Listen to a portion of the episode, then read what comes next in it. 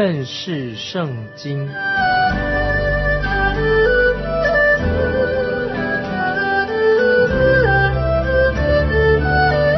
认识上帝的话，把上帝的话带到全世界。本节目是由认识圣经机构和环球广播电台联合制作，欢迎收听。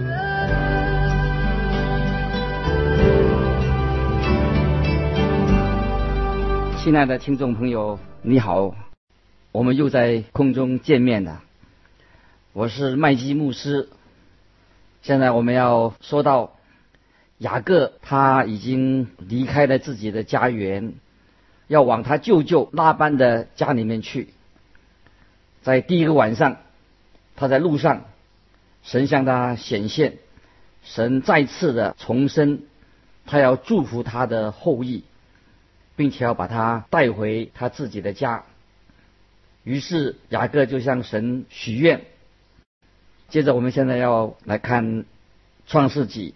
第二十九章，二十九章，我会在这里把这一章跟新约加拉太书第六章七到八节一起来来读，就是新约加拉太书六章第六章七到八节，这样说，不要自欺，神是轻慢不得的，人种的是什么，收的。也是什么？顺着情欲撒种的，必从情欲收败坏；顺着圣灵撒种的，必从圣灵收永生。在创世纪二十九章一开始，我们就看见雅各这个人，他就开始为他所犯的罪付出了重大的代价。加拉太书六章的经文。虽然是写给基督徒的，不过对每一个时代都有很适用、一定很切实的，就是人种的是什么，收的也是什么，所以我们要汲取这样的神的教导。这个原则也可以贯穿在整本圣经里面，从整本圣经里面都可以看见。现在我来举例，比方说法老王，这个王曾经杀了希伯来人的婴孩，他后来的结果呢，在日后按照神所预定的时间，法老王他的百姓也被灭命的天使所灭，就是这些埃及人他的孩子也被灭命天使所灭。又再举一例，亚哈王。旧约的亚哈王，他用一个很虚伪的指控来陷害一个人，那个人名叫拿伯，他就把他定罪，结果拿伯被杀，并且他让狗来舔亚伯的鲜血。之后，这个事以后之后，神就差遣先知以利亚对亚哈王做这样的预言：狗在何处舔拿伯的血？也必在何处舔你的血，这个预言也是应验了。对另外一个人大卫王也是一样，他犯了奸淫罪，他犯了谋杀罪。后来神虽然是饶恕了他的过犯，他认罪得到饶恕，但是他也因他所犯过的罪，收割了他所结的恶果。这个恶果就是他的女儿大卫王的女儿被强暴。他的儿子最后也被杀了，包括使徒保罗，也是受到这个律的“人种什么就收什么”的一个定律的严重性，结束这个事实。在之前，保罗还没有悔改之前，他曾经迫害过基督徒，特别是斯蒂凡，让斯蒂凡被石头打死了以后打死。后来呢？保罗他自己也曾经被拉到路斯德城外，差点被人用石头打死。现在我们看雅各这个人，他就是这样的一个律的一个好的例子。雅各他总是以为自己有小聪明，他又自大又诡诈，他非常的狡猾，去骗人，为达到目的，他就会委曲求全，不择手段。他还可能以为他很能干，他以为他很聪明，但是雅各这个人，他也要收他自己所种下的恶果。在这个时候，雅各已经离开离开了伯特利这个地方，他继续他的旅途。不知道经过多久，他终于到达了哈兰地。我们看一到三节，第一节到第三节，雅各起行，到了东方人之地，看见田间有一口井，有三群羊卧在井旁，因为人引羊群。都是用那井里的水，井口上的石头是大的，常有羊群在那里聚集。牧人把石头转离井口引羊，随后又把石头放在井口的原处。在这里，我们看见当时的这个水啊，是那个地区对那个地区很重要，因为许多地方是缺水的，所以一定要节省用水，保护水源。因此，每天他们在固定的时间就要把盖井口的大石挪开，好让每个人都可以去打水，给自己和他们的羊来喝水，然后再把大石头搬回原处，盖住井口。就在这个时候，他们还没有把大石头从井口搬开之前，哎，雅各来了，他已经到这个地方了。我们看第四、第五节，雅各对牧人说：“弟兄们，你们是哪里来的？”他们说：“我们是哈南来的。”他问他们说：“哪河的孙子拉班，你们认识吗？”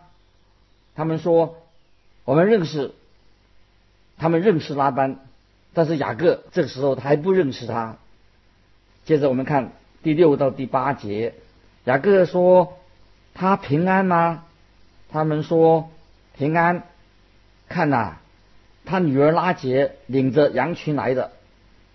雅各说：“日头还高，不是羊群聚集的时候，你们不如引羊，再去放一放。”他们说：“我们不能，必等羊群聚齐，人把石头转离井口。”才可引羊。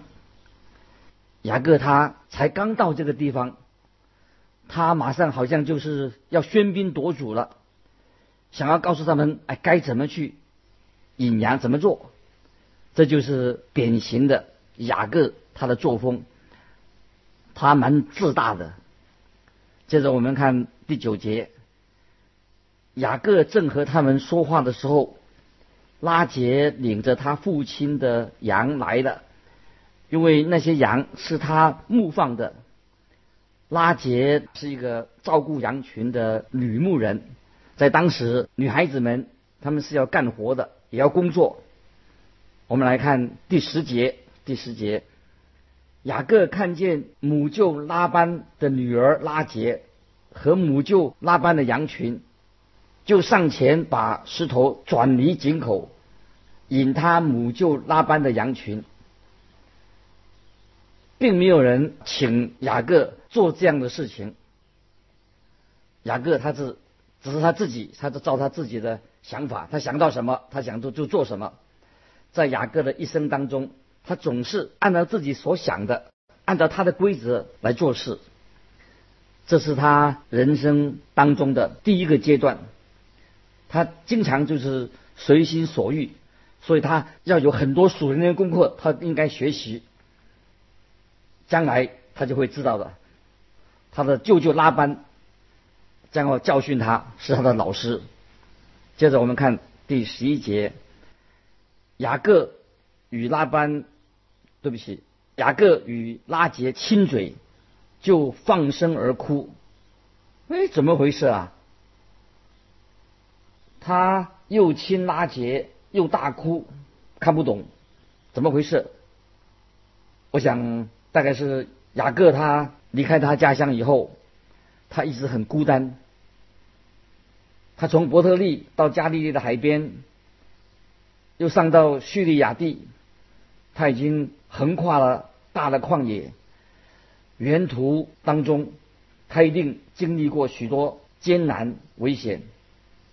当他到了那个地方，他就很主动的跟人打招呼，表示他对他们的生活好像已经很了解了。他问他们一些问题，然后他就多管闲事啊，就把石头从井口搬开。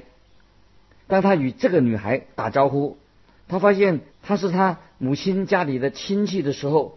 他的情绪就很激动的啊哭出来的哈，这个也许就是我哈我做这样的解释，个人的解释。接着我们看第十二节，雅各告诉拉杰，自己是他父亲的外甥，是利百家的儿子。拉杰就跑去告诉他父亲，在这里我们请注意啊，他雅各他自称是女孩子女孩子的爸爸的外甥。就是他是他们的亲人。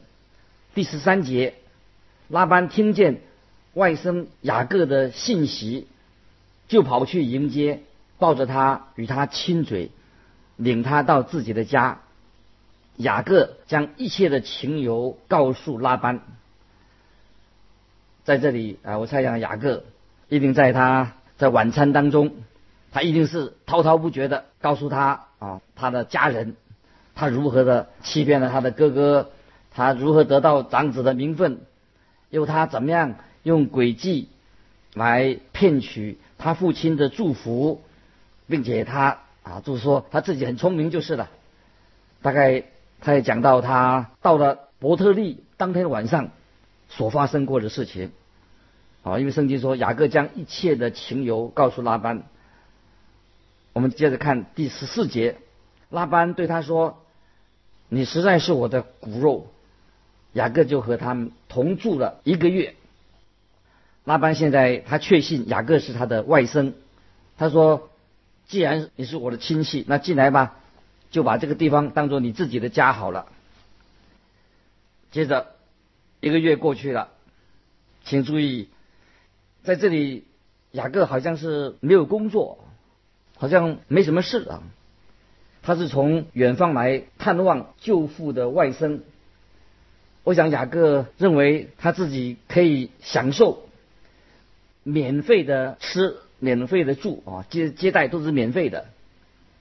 尤其那个时候他已经迷上了拉杰，他的眼睛老是盯着拉杰来看啊，而拉杰大概也很喜欢雅各这个人吧。终于。有一天早晨，他们一起吃早餐的时候啊，我们看第十五节，拉班对雅各说：“你虽是我的骨肉，岂可白白的服侍我呢？请告诉我，你要什么工价？你要什么为工价？”他的舅舅拉班是很聪明的人，谁说他要工作呢？雅各没有说他要工作啊，但是在这里拉班很技巧的说，他不想叫雅各白白的为他做工，总该付点钱吧。其实他的意思是说，你总不能在我这里白吃白喝吧。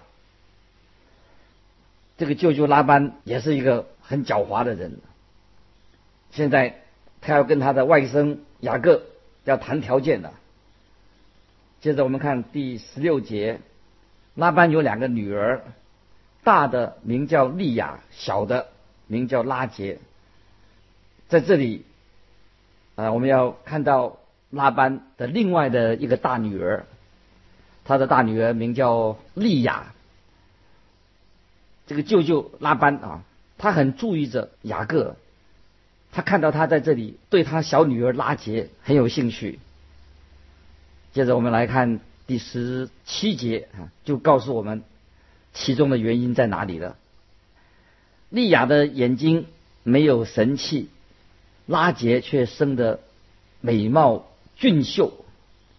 拉杰长得非常的漂亮，利亚的眼睛没有神气，也就是她长得不太好看。显然的，雅各是迷上的，他爱上了拉杰。第十八节这样说：雅各爱拉杰，就说：“我愿为你小女儿拉杰服侍你七年。”当拉班问雅各要什么工价的时候，对雅各的回答，他一点都不感到意外，他一定会这样讲的。雅各说：“他愿意为拉杰工作七年。”拉班这个人，他心中早有盘算。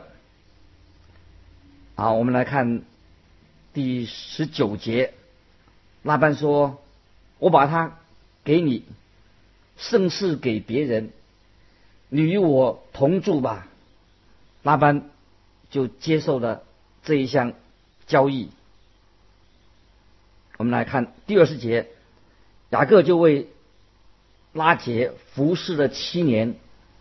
他因为深爱拉杰，就看这七年如同几天。在这里，我们看见雅各他的个性也很可爱，在这里，这也是说，雅各在他早期的生活里面，他是这一这段时间是唯一的，他中规中矩，很认真的做事情，就是因为他。他对拉杰，他很爱拉杰。雅各拼命工作，很殷勤的，不请假。我告诉你，他的舅舅拉班会让他忙个不停，风雨无阻。在雅各一天辛劳之后，他就有机会看见拉杰。他真的很非常爱拉杰。接着我们看二十一、二十二节，雅各对拉班说：“日期已经满了，求你把我的妻子给我，我好与她同房。”请注意，他舅舅拉班将要怎么样回应他呢？好，注意看第二十三到二十六节，到晚上拉班。将女儿利亚送来给雅各，雅各就与他同房。拉班又将卑女细帕给女儿利亚做使女。到了早晨，雅各一看是利亚，就对拉班说：“你向我做的是什么事呢？我服侍你，不是为拉杰吗？你为什么欺哄我呢？”老板说：“大女儿还没有给人，先把小女给人，在我们这地方没有这规矩。当时的婚礼，新娘可能是要披着厚厚的纱啊，披纱蒙头，因为新娘子脸是不能给人看见的。所以可怜的雅各，他知道第二天一早才发现他的新娘。”不是拉杰，而是利亚。那一刻，他才知道自己上当了，被骗了。不知道雅各在这个时候，他有没有想起他自己？他也自己曾经在他的爸爸面前假装成他的哥哥。这件事情，因为他欺骗了他的父亲，所以他必得。要离开他自己的家，在这里我们看到，神不容许欺骗这件事情。雅各他做弟弟的时候，他却假装成为他的哥哥。这个时候，他他原先想要得到一个年轻的妹妹拉杰，结果。他得到他的姐姐利亚，这个时候雅各他知道他已经上当了，因为他自己以前也曾经欺骗过别人，当然这对雅各来说的确是一个悲剧。拉班也做了一件欺骗他的事情，可是拉班很会很会掰，很会讲话，他是骗人的，也是一个高手。他就对雅各说，在他们之间约定当中有一项他忘记了告诉雅各，他没有提起这个事情，就是按照他们的习俗，大女儿必须要先结婚，然后小女儿才能够跟着他结婚。如果大女儿还没有出嫁的话，小女儿是不可以结婚的。不过这里他的舅舅拉班还表示了他自己很大方，他又提出一个建议，就是在第二十七节，你为这个满了七日，我就把那个也给你，你再为他服侍我七年。你看，为了这个。满了七天，为那个还要做七年的工作，对他舅舅拉班来说当然是很划得来，对不对？可怜的雅各，在这里他真的他学到了教训了。这件事情也是告诉我们，不是说不是人可以有两个妻子啊，因为这个事情还没有了结，因为。之后，雅各他会有更多的麻烦。接着我们来看第二十八节，第二十八节，雅各就如此行。满了利亚的七日，拉班便将女儿拉结给他，给雅各为妻。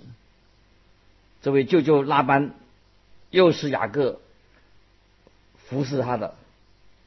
原先比原先的时间再加一倍，七年本来已经很辛苦了，所以他要服侍他十四年，当然是很长的时间。这个约定让雅各有了两个妻子。如果你以为这个记录在圣经里面，神是否赞同一夫多妻制？不是的，绝对不是。比如说，圣经也记载了有关于神厌恶魔鬼撒谎，马广撒谎撒谎者神厌恶，神也厌恶大卫所犯的罪，而且大卫因为他犯罪受到惩罚。当圣经记录这些事情的时候，并不是说圣经同意这样的事情。换句话说，神借着摩西把神的真理告诉我们。借着圣灵的感动，把这些事情记录下来，给我们作为见解。所以啊，圣经在这里创世纪二十九章所说的，也是神把这个事情记录下来，说雅各有了两个妻子，也说明这个前因后果，并不表示说神圣经里面赞同啊一夫多妻的制度，神不会同意雅各是可以。拥有两个妻子的雅各，从这个时候开始，他家里麻烦就是不断的。因为雅各他一向是想用自己的方式来解决问题，所以他为这样的事情要付出极重大的代价。所以雅各啊，在这里我们从他的生平当中，我们学习到很多功课。他失败的，跌跌撞撞的，一错再错啊！如果我们在神面前，如果说我们一意孤行的话，随心所欲，这样我觉得我们也会啊得到神的惩罚。神的旨意是要你跟我要一生当中要完全愿意的、谦卑的顺服神的带领，巴不得啊你跟我在从雅各的生平当中，从他的错误当中，我们愿意很谦卑的学习。啊，神要带领我们，我们要寻求神的旨意，让神的话来引导我们的一生。无论我们的婚姻，无论我们的工作，我们必须要寻求啊神的旨意。但愿你跟我都愿意在神面前学习这样的功课，也得到神对你对我的祝福。时间的关系，今天我们到这里就告一段落。啊，如果你读经，有什么疑问，有什么心得，欢迎你来信寄到环球电台认识圣经麦基牧师收。麦是麦田的麦，基是基督的基。再见，愿神祝福你。